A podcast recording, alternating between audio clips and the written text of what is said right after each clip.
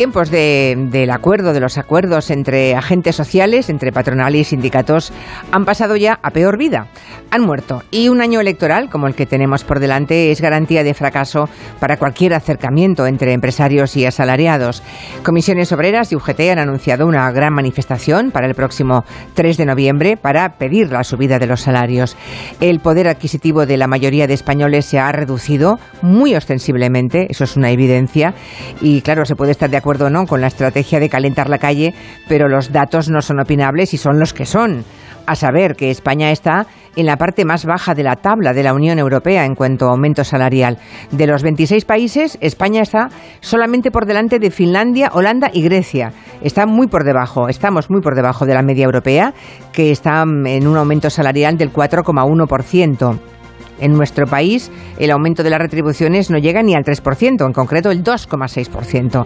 Garamendi, el presidente de la COE, ya ha contestado que un pacto salarial a nivel nacional hundiría la economía y las empresas. Bueno, creo recordar que es exactamente lo mismo que se dijo cuando el salario mínimo estaba en España en 740 euros. Luego pasó a 950 y en enero de este año a 1.000 euros.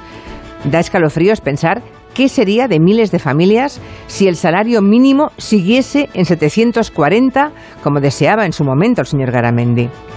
La retórica catastrofista también se topa con los datos que ha publicado esta misma mañana la Comisión Nacional de Mercado de Valores, con beneficios récord para empresas españolas como el Banco Santander, que ha ganado 7.300 millones de euros, un 25,1% más que el año anterior, o Iberdrola, que ha ganado 3.100 millones de euros solo hasta septiembre, que es un 29% más.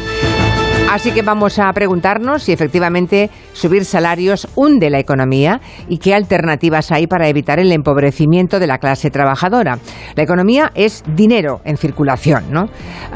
por resumirlo muchísimo, ¿qué van a consumir los asalariados si no llegan a fin de mes? ¿Qué restaurantes, qué tiendas, qué viajes, qué ropa, qué libros van a comprar si la cuenta corriente está seca?